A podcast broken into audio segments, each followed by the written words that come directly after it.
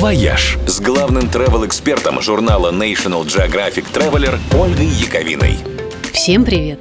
На этой неделе большой праздник у наших любимых соседей. Беларусь 3 июля отмечает День независимости, с чем мы ее от души поздравляем. Очень хочется, конечно, сделать это лично. Ведь, на мой взгляд, Белоруссия – одно из самых недооцененных направлений для путешествий, потому что на самом деле там столько интересного и красивого.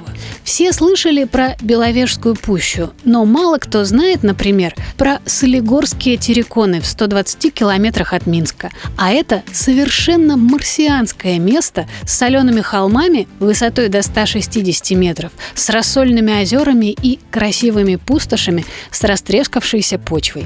Или про гигантское верховое болото Ельня неподалеку от Витебска, пятое по величине в Европе.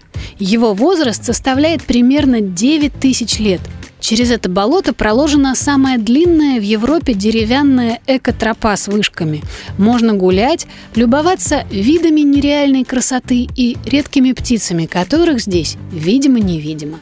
И хотя в Беларуси нет моря, зато там есть огромное озеро Нарыч с заросшими соснами берегами, с белыми лебедями, чайками и необыкновенными закатами. По его берегам расположено много санаториев со смешными по нашим меркам ценами и отменной кухней.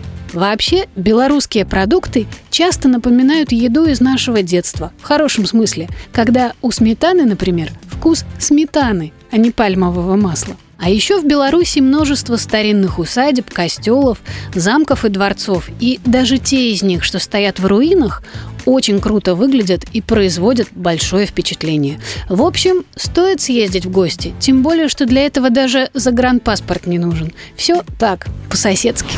«Вояж» – радио 7 на семи холмах –